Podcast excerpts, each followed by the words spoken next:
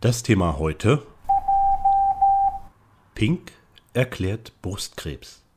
Professor Dr. Pia Wülfing ist Fachärztin für Gynäkologie und Geburtshilfe und beschäftigt sich seit 20 Jahren in Klinik und Forschung intensiv mit dem Thema Brustkrebs. Vor kurzem hat sie eine Initiative ins Leben gerufen, die sich Pink aktiv gegen Brustkrebs nennt. Die Herausforderungen der Patienten starten natürlich meistens direkt mit der Diagnose. Der Schock muss verarbeitet werden. Oft dauert es Wochen, bis Betroffene mit Fachärztinnen sprechen können. Es entstehen Ängste, Unsicherheiten und auch Informationslücken. Während der Therapie und Nachsorge besteht bei vielen Frauen ebenso mehr als weniger Betreuungsbedarf. Pink ist nun ein digitales Projekt zur Therapiebegleitung, also etwas recht Neues in diesem Sektor.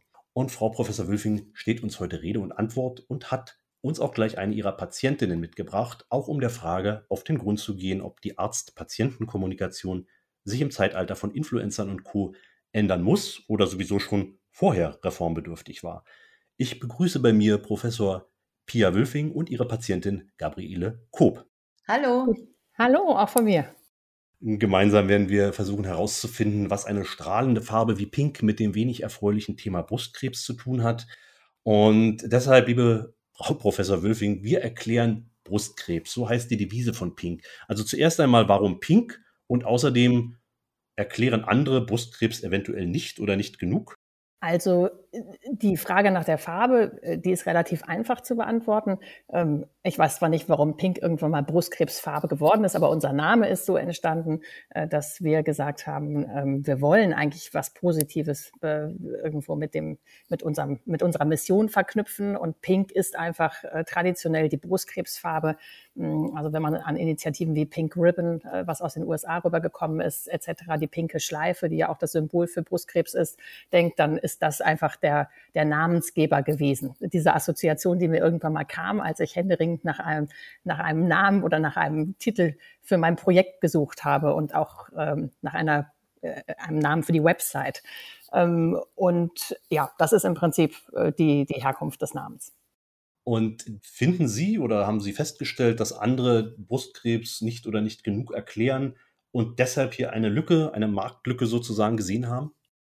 Ja, ich würde jetzt gar nicht Marktlücke sagen. Also meine Herangehensweise, ich bin ja Ärztin, also war jetzt nicht irgendwie ein Produkt zu bauen oder irgendwo äh, ein Startup aufzumachen oder solche Dinge, sondern ich habe einfach immer gesehen, dass äh, meine Patientinnen im Erstgespräch ähm, ein paar Tage, manchmal auch Wochen vorher Zeit hatten, sich äh, viele Ängste oder viel Sorgen zu machen, viel Angst zu entwickeln, ähm, nach Informationen gesucht haben und eigentlich trotz der Angebote, die es gibt, es gibt ja viele seriöse Websites, ähm, wo sie ähm, wirklich fachlich fundierte Informationen finden von unseren Fachgesellschaften, von der AGU, von der äh, Deutschen Krebshilfe etc. Ist nicht so, dass es nichts gäbe, das wissen Sie ja. Aber ähm, ich fand immer, dass das nicht patientengerecht aufgearbeitet ist. Und wenn man äh, dann Seiten sich anguckt, die von Patientinnen gemacht sind oder von anderen ähm, ja, Initiativen, dann ist es oft nicht fachlich fundiert. Also das heißt, ich hatte immer den Eindruck, es ist eigentlich unmöglich, wenn man googelt oder versucht, sich selbst Infos zu beschaffen, tatsächlich die richtigen Infos zu finden als Patientin. Und also von diesen kostbaren Minuten dieses Erzgesprächs ist ganz oft Zeit verloren gegangen, um erstmal ähm, Dinge, die die Patientin sich selbst zusammengereimt haben, weil sie gegoogelt haben, wieder auszuräumen. Also diese Desinformation erstmal wieder auf Null zurückzusetzen. Und das fand ich ähm, einfach irgendwas, wo ich dachte, das kann doch nicht sein. Also ich habe das ja letztes Jahr angefangen, 2020 mit Corona und äh, habe bis dahin immer gedacht, es müsste eigentlich doch Lösungen geben, dass man wirklich erstens vernünftig verständliche ähm, und wirklich auch umfassende Informationen findet, ohne sich durch 20 Seiten klicken zu müssen ähm, und auch irgendwie ganz nett aufbereitet, nicht nur Text, sondern auch wirklich Videos und Podcasts, so wie wir das jetzt umgesetzt haben.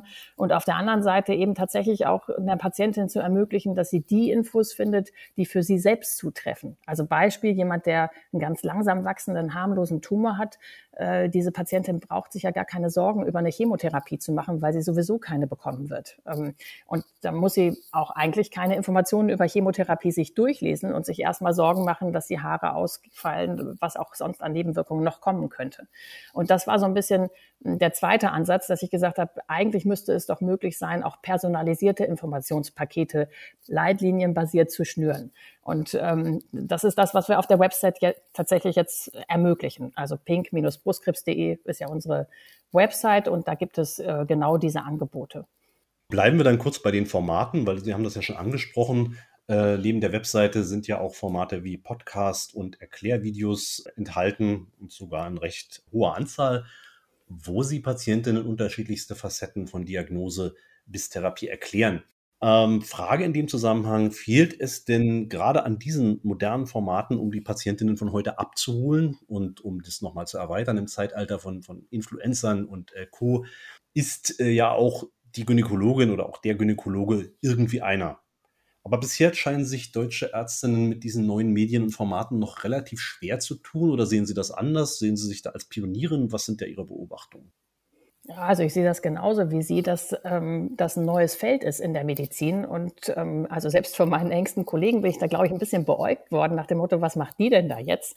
Ähm, aber mm, das, also ich glaube, es fehlt. Ich finde, dass Influencer und Blogger sicherlich tolle Aufklärungsarbeit leisten können und einfach dieses Thema Brustkrebs in die Mitte der Gesellschaft bringen können und die Tabuisierung zum Beispiel ähm, aufheben können, aber die können natürlich nicht fachlich aufklären. Wie sollen sie es auch können?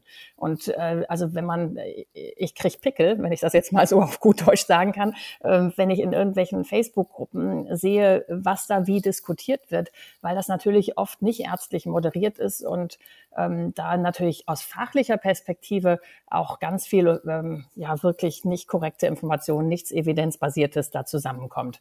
Und das war so ein bisschen äh, die Idee, das damit aufzuräumen und ein bisschen eben ja das was gefordert. Ich meine, mit Herrn Drosten sind die Podcasts ja nochmal äh, komplett äh, angekommen bei allen. Äh, jeder, der vorher nicht Podcast gehört hat, äh, hat dann angefangen, irgendwie hier und da auch mal in einen Podcast reinzuhören. So haben äh, Frau Koop und ich, ne, Gabi, so haben wir ja auch gesagt, ja. wir machen jetzt auch einen Podcast zu Brustkrebs.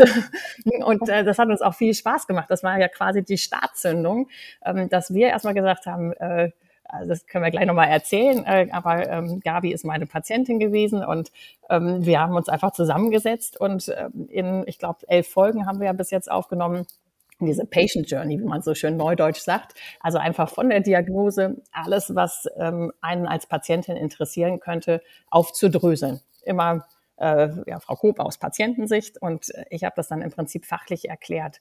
Und äh, da haben wir lustigerweise, oder was heißt lustigerweise, Gott sei Dank, ganz viele positive Rückmeldungen bekommen, Anrufe, E-Mails, äh, dass das so hilfreich ist. Ich glaube, Gabi, weil du das so ähm, menschlich auch erzählst als Patientin, das ist halt auch viel besser, als wenn ich als Ärztin das nur irgendwo fachlich erzählen würde. So, so war das irgendwie ein nettes Gespräch, wo trotzdem ganz viel seriöse Fachinfo drin ist, glaube ich. Ich würde ich würd ja gern noch mal ganz kurz aus meiner Sicht, eben aus der Patientinnen oder der Ex-Patienten, nee, nee, Patientin, ich bin ja immer noch weiter in Nachbehandlung, äh, noch mal kurz auf das Format eingehen. Für mich äh, stellt es sich so da oder hat es sich so dargestellt, dass, man, dass es ganz viel ja um Angst geht. Ähm, und zwar bei mir war das so, dass ich auch, bevor ich überhaupt hingegangen bin, ich habe das selber ertastet, da ist irgendwas in der Brust, was da vorher nicht war. Und sofort gehen natürlich die Alarmglocken an und man will es gar nicht selber wahrnehmen. So jedenfalls war es bei mir. Und ich habe bestimmt zwei Monate gebraucht, bis ich den Mut hatte, mir überhaupt einen Termin zu holen. Ähm, und habe mit niemandem darüber gesprochen, weder mit meinem Mann noch mit irgendwie einer Ärztin noch mit, äh, also wirklich geschwiegen. Und ich glaube, in der Zeit, wenn es da schon sowas gegeben hätte wie Pink, wo ich das Gefühl habe, die Schwelle ist niedrig, also ich brauche nicht nicht irgendwo anzurufen, ich brauche nichts zu erklären, äh, was bei mir gerade los ist, sondern ich kann mich einfach informieren. Ich höre die verschiedenen Aspekte. Ich glaube, dann wäre mein Angstniveau einfach ganz doll gesunken und ich hätte vielleicht äh, die Kurve eher gekriegt und mir dies oder jenes äh, möglicherweise ersparen können. Also das war für mich auch so ein bisschen der Hintergrund. Ähm, also diese, diese fachliche Kompetenz. Äh, ich wäre jetzt nicht auf die Idee gekommen, ähm, Influencern, mit denen ich anyway nicht so viel zu tun habe, ehrlich gesagt, also auf Instagram und so weiter, bin ich nicht so unterwegs. Äh, und in so einer Situation sucht man Seriosität, man möchte sich verlassen können auf das, was man hört oder erklärt bekommt. Und auf der anderen Seite eben ähm, ja, die verschiedenen Aspekte, Erfahrungen, äh, alles, was diese Angst ein bisschen ähm, runterregeln kann. Das wäre, glaube ich, für mich eine Hilfe gewesen und das war auch eine Motivation, ähm, da loszugehen mit Pia auf die Podcast-Reise.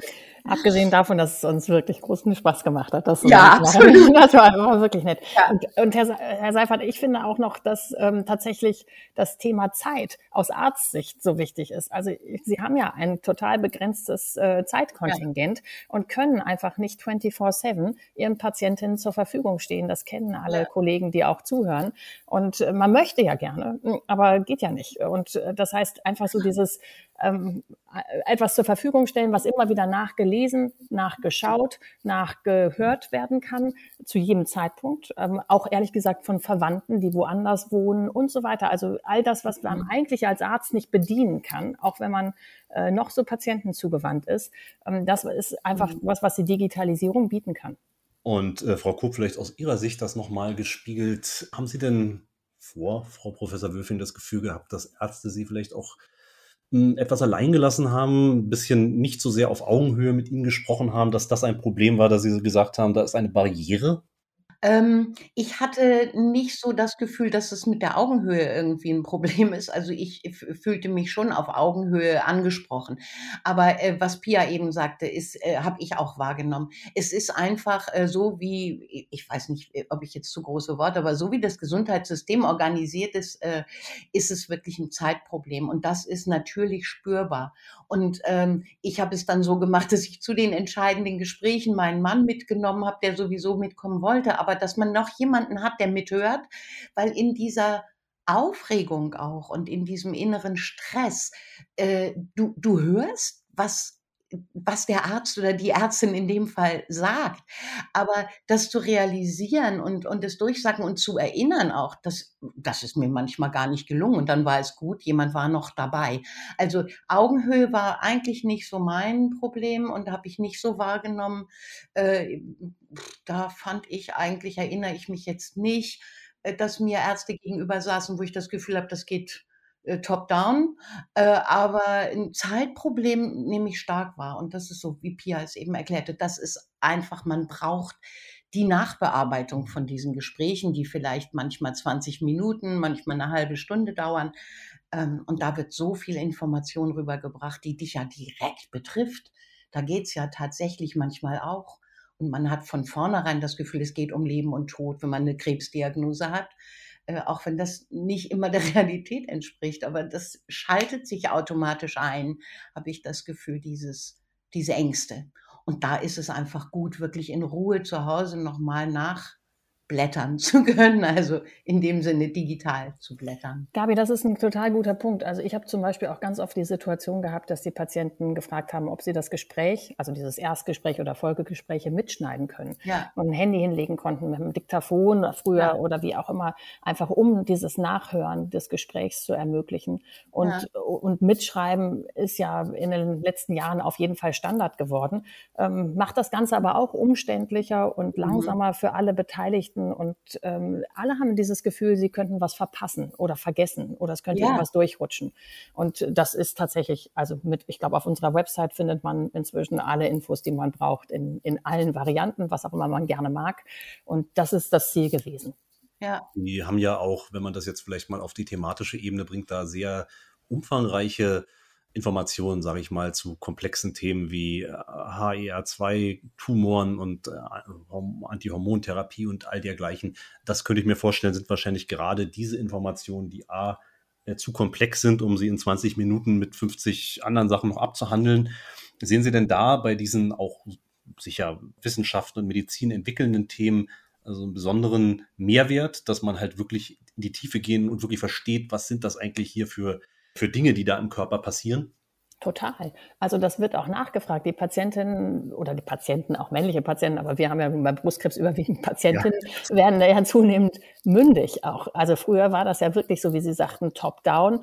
Und äh, da hat man als Arzt angesagt und die Patientin hat im besten Fall gesagt, mache ich, Frau Professor oder Frau Doktor oder wie auch immer. Und dann war das so. Und aber ich meine, heutzutage haben die Patienten auch einen völlig anderen, zu Recht, einen völlig anderen Anspruch und wollen auch verstehen, äh, was wir sagen und warum wir das sagen. Und äh, da kommt eben dieser Faktor Zeit äh, und natürlich auch tatsächlich die Möglichkeit, in dieser Zeit solche komplexen Zusammenhänge jemandem, der es nicht studiert hat und nicht in dem Bereich zu Hause ist, auch noch irgendwie verständlich zu erklären. Das können sowieso schon mal wenige. Und dann hat man, selbst wenn man es kann, eben tatsächlich meistens eben nicht die Möglichkeiten im Rahmen von Sprechstundentaktung und so weiter. Und äh, da finde ich, da geht ganz viel. Ähm, also wir haben das tatsächlich ja auch so gemacht. Ich habe von der Tumorbiologie über alle Therapien Therapiemöglichkeiten, die ganz verschiedenen kleinen Chemoschemata ähm, alle aufgedröselt, erklärt, was ist ein Port, ähm, Antihormontherapie hatten Sie schon angesprochen, die metastasierte Situation, äh, was man da jeweils auch machen kann. Dann aber auch, wir haben auch jetzt inzwischen äh, Videos zu diesen sozialmedizinischen Themen, also sowas wie Reha, Anschlussheilbehandlung, ähm, Haushaltshilfe oder Taxischein zur Chemo und solche Dinge. Mhm. Also alles banal im Prinzip, aber das, das wird, das wollen die Leute ja wissen, das müssen die auch wissen, die müssen sich ja organisieren und das müssen sie ja alles immer wieder quasi erzählen. Es geht auch gar nicht darum, dieses Erzählen ähm, verhindern zu wollen oder vermeiden zu wollen. Aber also wenn man natürlich schon mal Patienten hat, die es vorher schon gehört haben, dann kann man sich im Gespräch auf eher die individuelleren Sachen konzentrieren und kann eher das erklären, was noch nicht verstanden ist und äh, muss nicht bei Adam und Eva anfangen und erstmal die Basics quasi rüberbringen. Das ist so ein bisschen äh, ja die Idee wie man es auch nutzen kann ne? als, als Kollege. Das habe ich jetzt auch von ganz vielen Kollegen schon gehört, die sagen, wir nehmen ihnen mit Pink super viel Arbeit ab, äh, weil sie den Patientinnen vorher sagen, dass sie sich da schon mal informieren sollen, den Podcast schon mal hören sollen, in die Videos reinschauen sollen, das Allgemeine lesen sollen und dann kommen die ja schon gut vorinformiert ins Gespräch. Also auf jeden Fall Pionierarbeit und wahrscheinlich hilft es ja auch bei Einzelnen, dass sie eben nicht in Facebook-Gruppen abrutschen, wo wir ja gerade sehen, welche schlimmen Folgen das auch gesamtgesellschaftlich haben kann. Frau Kopp, vielleicht äh, ja. direkt an Sie. Sie machen das ja nun auch schon eine Weile mit. Äh, ich meine vor allen Dingen die Medienarbeit. Äh, dann, was sind denn so die spannendsten Sachen, die Sie dabei erfahren haben, die Sie nicht wussten vorher? Oh, ich habe natürlich, also Biochemie ist ja nun gar nicht meins. Ich war immer schlecht in diesen Fächern in der Schule und habe äh, durch den Podcast, da habe ich unheimlich viel gelernt. Man vergisst natürlich, was man nicht braucht. Also ich könnte das jetzt keinem Menschen erklären, auch nur annähernd.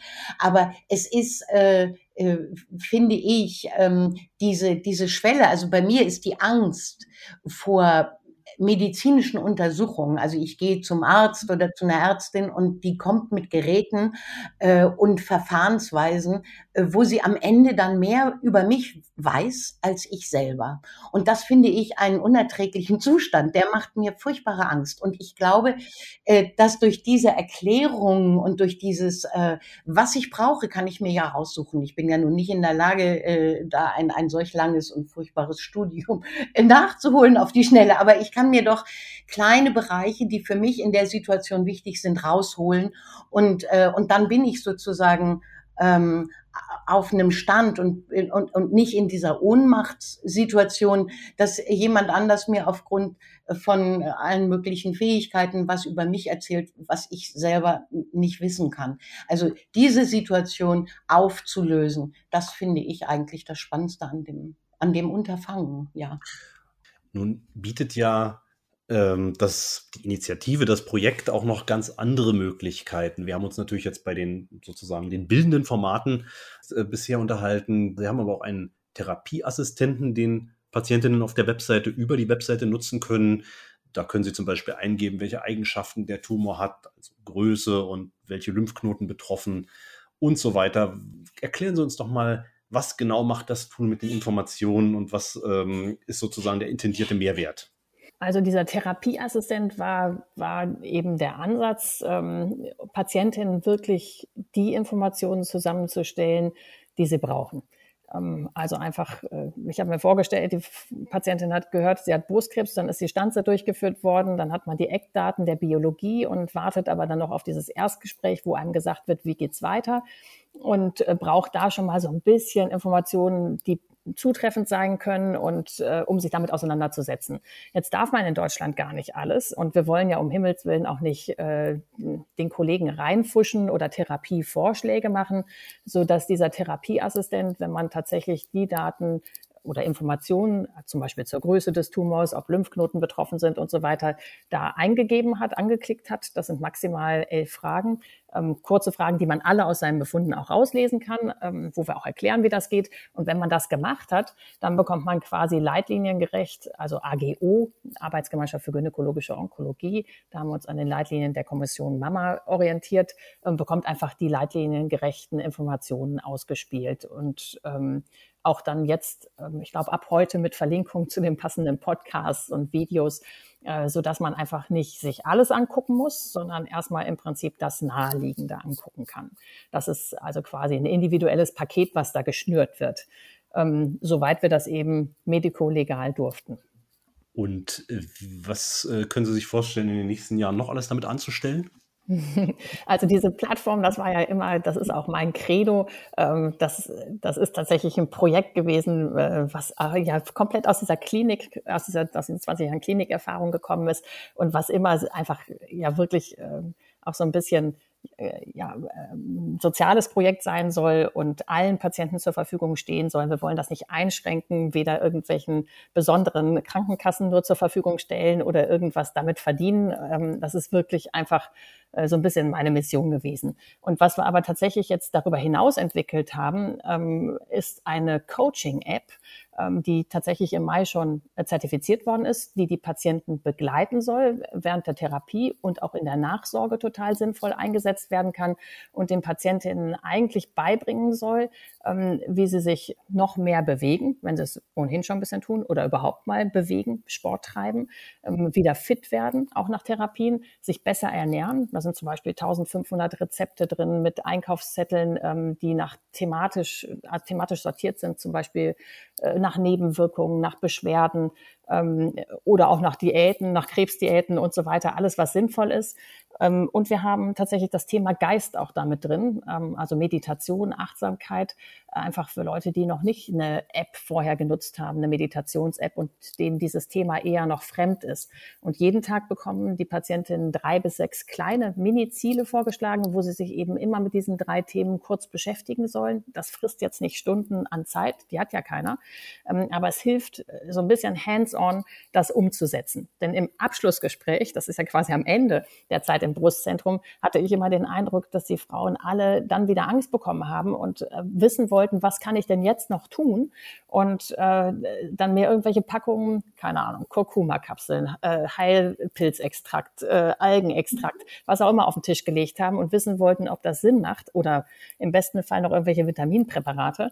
Und das macht natürlich alles gar keinen Sinn. Ähm, das, was evidenzbasiert ist und was Sinn macht, ist, sich mehr zu bewegen, gesund zu essen und äh, ab und zu mal Pause zu machen. Also wirklich sowas wie eine kurze Meditation oder Achtsamkeitsübung zu machen. Ähm, und das ist das, was das, den Rückfall am ehesten verhindern kann und ohnehin natürlich auch Lebensqualität verbessern kann das Befinden verbessern kann, die allgemeine Gesundheit ja nun auch verbessert.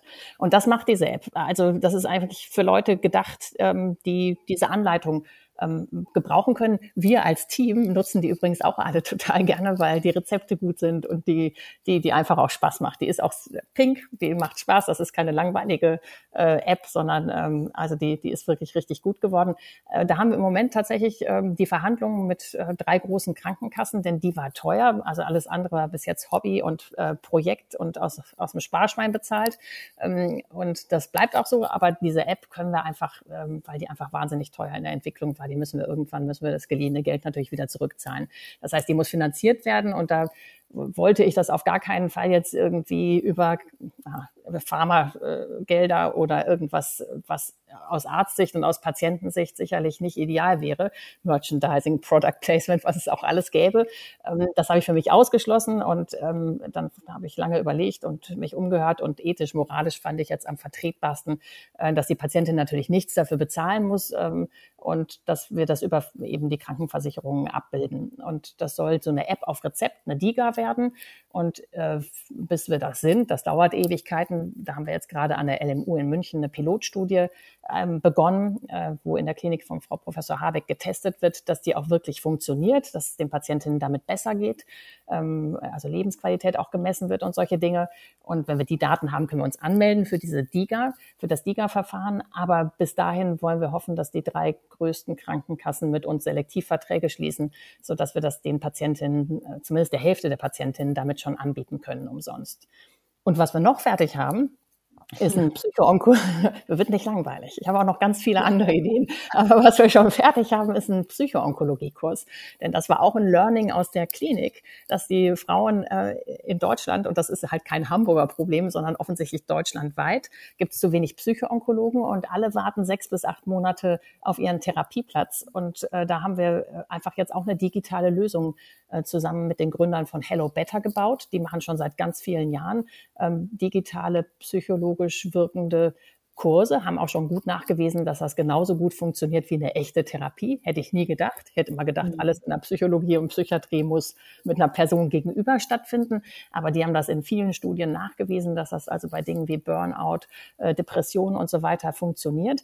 Und wir haben deren Expertise quasi, wie man einen digitalen, psychologisch ansetzenden Kurs baut, übernommen und haben ähm, eben eine Psycholog Psycho-Onkologin gehabt, die uns die Inhalte geschaffen hat. Und das ist jetzt quasi ein Kurs, Kurs, der auf ähm, der Acceptance and Commitment Therapie fußt, also verhaltenstherapeutisch funktioniert und über vier Wochen läuft, digital, auch eher, absichtlich nicht mobil, sondern es soll einfach am Rechner sein, dass man sich auch hinsetzt und aufschreibt und reflektiert äh, und wirklich mitarbeitet und äh, eben mit dieser Situation äh, der Diagnose, mit den Ängsten, äh, mit dem, was es mit einem macht, auseinandersetzt und eben einen Weg findet, äh, damit weiterzuleben. Und das ist also es ist ein fantastischer Kurs geworden, ohne Eigenlob. Ähm, also ich habe ja auch weder den Inhalt gemacht, sondern nur die Idee gehabt und die Umsetzung begleitet. Insofern darf ich das, glaube ich, sagen. Der macht äh, total Sinn und Spaß und auch da suchen wir gerade im Moment nach Modellen, ähm, den an die Patientinnen weitergeben zu können. Ja, also gerade zur DIGA-Zulassung, das weiß ich von anderen, unter anderem dem Marktbegleiter Hello Better. Das ist ja, da muss man viel Glück wünschen. Das ist ein sehr umfangreiches Verfahren, was sich auch lange hinzieht. Da drücke ich auf jeden Fall die Daumen. Darf man fragen, was Ihr nächstes gemeinsames Podcast-Thema sein wird? Gabi, haben wir uns dazu schon Gedanken gemacht? Ich glaube noch gar nicht, oder? Das machen wir immer spontan. Wir wohnen äh, auf dem Land in einer Straße und das machen wir über einen Gartenzaun, Herr Seifert. Und dann ja. fällt uns immer irgendwas ein. Naja, dann äh, sind wir gespannt und warten auf den nächsten Upload. Und in dem Sinne sage ich natürlich schon mal vielen, vielen Dank für das interessante Gespräch und wir drücken die Daumen für, für Sie beide, dass das Projekt gut wächst und eben auch weiterhin vielen Leuten hilft, niedrigschwellig. Genau. vielen Dank. In dem Sinne, Bleiben Sie dran, bleiben Sie gesund. Ich habe mich gefreut. Dankeschön. Tschüss. Danke.